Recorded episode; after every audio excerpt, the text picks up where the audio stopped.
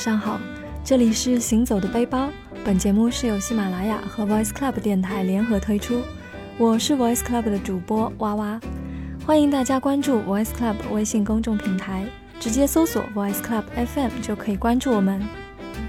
今天呢，我会给大家分享来自 Henry 的一个人的旅行，目的地呢是让人感觉美好而小清新的台湾。这是我第二次到过台湾，第一次是在二零一五年的一月份，第二次则是在一六年的三月份。的确，每年四月清明过后和十月国庆假期过后，是到台湾游玩的最佳时段。这两个时段，你可能会错过暑热时期海洋的热烈，但是也同样可以错过来自很多地方游客的拥挤。旅程是从高雄开始的。个人最喜欢的高雄市的海是西子湾。西子湾是个美妙的地方，从西子湾捷运站出来，路过鼓山轮渡站，上景观步道，便可率先来到打狗英国领事馆。作为一个对咖啡情有独钟的人，自然不会错过鼓山轮渡站之后遇到的沃咖啡。作为咖啡烘焙大赛的赢家。店主咖啡师虽然提供的豆种选择不多，但是每一种都只按照最能保证咖啡原味的方法来烹煮调制。也就是说，这里只有黑咖啡和拿铁两种可选项。我则选择了黑咖啡加冰。喜欢咖啡的朋友不妨试一下。沿着景观步道上去，会来到打狗英国领事馆，要门票。我则选择了离开。我是来看海的。穿过领事馆的石阶往下，就是国立中山大学的校门了。向相反的方向走去，就可以看到大小船只从外海驶入港口。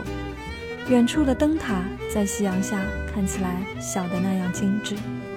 穿过长堤，就来到了离旗津岛最近的地方。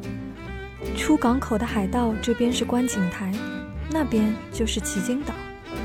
我的好朋友在旗津岛上的高雄海洋科技大学读书，他们的校服是有肩章的衬衫。我笑着问他是不是毕业后会做海军出海，他回答说，出海是会有的，只不过是在轮船上做工程技师。我笑着问，烧锅炉吗？他笑笑便默许了。庞大的轮船驶出港口，就在我的身边。我也曾经到过不少港口，可是灯塔、夕阳边上是小山崖，颇具震撼力的船驶出，让我竟有些感动。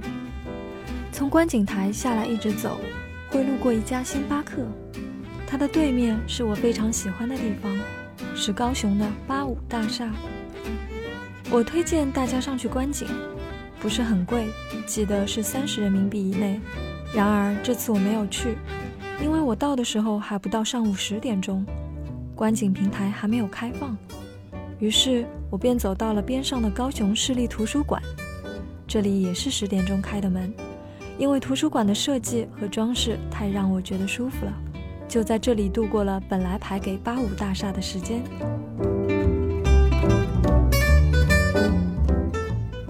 我是自己去台湾旅行的，几乎每个人都在问为什么。其实最大的好处就是随便，因为根本没有时间做攻略列计划，索性就只订了往返机票和住所，便再也没有去管它。后来发现有比计划玩的要好，因为产生一个计划只需要三秒钟，我有三个小时就做三个小时的玩法，叫做充实；六个小时就做七个小时的玩法，叫做青春。我喜欢城市徒步。所以三公里以下基本都是步行，而剩下的时间则用来睡觉。在我看来，从心而遇，随心而喜，不失为一种绝妙的玩法。这并不是说做了详实的计划不好，而是说我们不喜欢那偶遇一家二手书店而没有安排时间进去的失落和惋惜。高雄市的建议游玩时间为两个晚上。高雄不是一个很快速的城市，如果你和我一样觉得会喜欢上高雄图书馆的话，那么时间可以无限延长。回来后，高雄的朋友和我说，高雄的美食小吃有烤鱿鱼、姜汁番茄、东山鸭头、鳝鱼意面，只可惜我一样都没赶上吃。告别了高雄，我便来到了垦丁。垦丁在台湾岛的最南端，是台湾最古老也是最负盛名的国家公园了。垦丁的海岸线像一个咧开嘴笑的 W U，甚是可爱。其实这也是我第二次来到垦丁，而这一次我是从恒春古城出发，向东到达嘉乐水风景区开始游览的。这里的风景区有各式各样有趣的海岸岩石，比如可爱的海豹时，远远望去还真的仿佛是一只海豹栖息在岸边。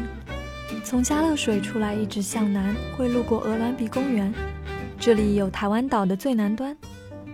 第一次到台湾的时候，曾经在早上来这边看日出，不过没等到日出，却莫名被参与进教会组织的歌唱和呐喊活动。我和小伙伴没有宗教信仰，所以显得相当尴尬，只得跟着合唱一些哈利路亚这样能够分辨出来的曲调。后来教会组织合照，我和小伙伴们出也出不去，只能默默低头掩面。现在想想，真的好尴尬啊！再往南骑就是我最喜欢的地方了。这个美好的地方是垦丁的自然保护区。上次来的时候也想在这里看日出，不过因为阴天失败了。而这次我则幸运地看到了日落，因为这个位置夏天和秋天是看不到夕阳的。不过这里也不能成为是真正的日落，因为肯定是看不到日落的。当日头下降到一定高度的时候，就跳进云层里，再也看不到了。所以缓缓沉入海平面的景色，还需另寻他处。继续骑车上路，垦丁大街路旁有家星巴克，我自然不会错过。草莓红丝绒摩卡是春天的味道，买一送一，我一口气喝了两杯。垦丁大街是充盈着美食、美景和世界各地美人的地方，各种口味、各式风格的游客在这里都可以得到满足。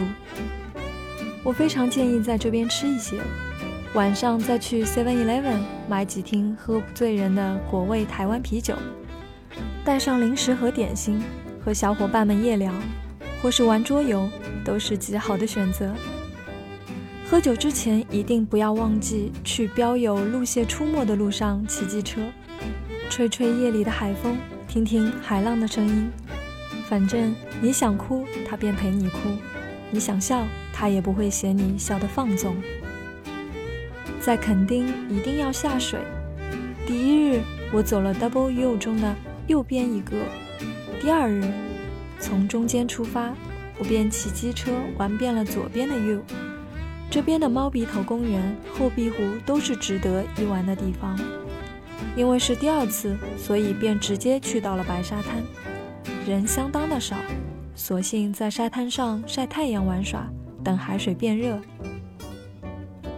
我没有在垦丁深潜，只是问民宿老板借了一个面镜，穿着泳衣骑车来到了万里桐，便下水浮潜了。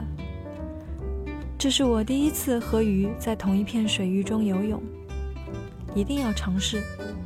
不过我建议，为了安全考虑，还是请结伴出行哦，并且找一家潜水店吧。垦丁的建议游玩时间大概在两到三天，这里也不是一个很快节奏的地方。许多在台北拼搏过的年轻人会选择来这里开一家民宿，做些手工艺，享受生活。四月份开始，陆续会有音乐节在这边举行，来感受热烈，来发现一下为什么天气好的地方那么多，偏偏我在垦丁天气晴。由于接下来要去绿岛，我便折回了高雄，又从高雄搭台铁到台东，接着从火车站搭车到码头换轮渡，才得以踏上这岛屿。太平洋的风浪很大。船只也很颠簸，虽然我不是在海边长大，但也吹过凛冬清爽的渤海风。隔着东海眺望过金门岛。但是在这条驶向绿岛的伟大航路上，我却晕船了，晕的只剩下最后一丝气力，忍住不吐。上了绿岛才知道，脚踏实地的感觉是多么美妙，也是上了岸才知道，船上除了经常出海的和已经吐了的，剩下的都是吃了晕船药的。才上了绿岛就忍不住要去潜水了，意思是。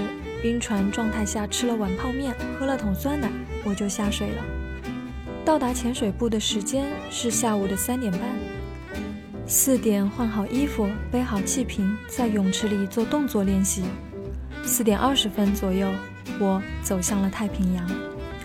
因为是体验潜水，所以要被教练一直拎着前进，自己不能划水，因为很容易浮起来，潜不下去。实在太美好了。虽然很冷，总觉得三十岁之前一定要上天下水。如果不做，随着年龄的增长，恐惧的心态增加，会越来越难。上九天揽月，下五洋捉鳖，不只是美好的梦想，更是绝妙的体验。那天潜水，七八月份是海水最暖和的时候，最热的时候比体温还要暖。冬春交际，表面却只有二十度。海水表面是云天倒影，海水深处是五彩生命。如果想要考的潜水证照，推荐去菲律宾长滩岛或者泰国，待上一周，考出证照后就可以天天拥抱海洋了。很多人知道绿岛是通过蔡琴的那首《绿岛小夜曲》，其实绿岛还有很多的景点。闻名的有政治犯监狱、人权活动、奇妙的钟乳石观音洞。不过，我最喜欢的还是夜赏梅花鹿。这岛上梅花鹿自由自在的，晚上夜游环岛，机车的灯一扫而过，一对小耳朵便嗖的一收，掩进草丛里。绿岛最好玩的是潜水和晚上骑机车环岛。对向呼应而来的灯光，除了见过一闪而过的逆向行驶者，就只有路标的反射光。耳朵里满是风声和海浪声。骑过大半个岛去泡一次朝日温泉，再绕另外半个岛屿海岸线回来，那绿岛的美便尽收眼底了。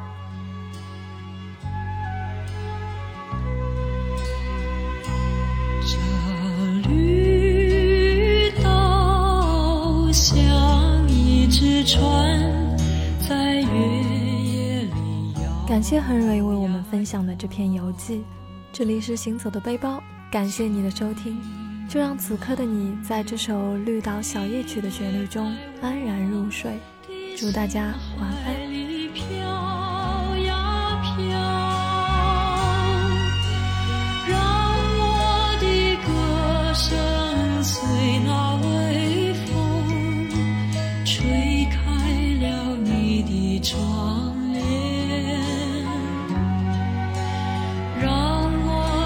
钟情随。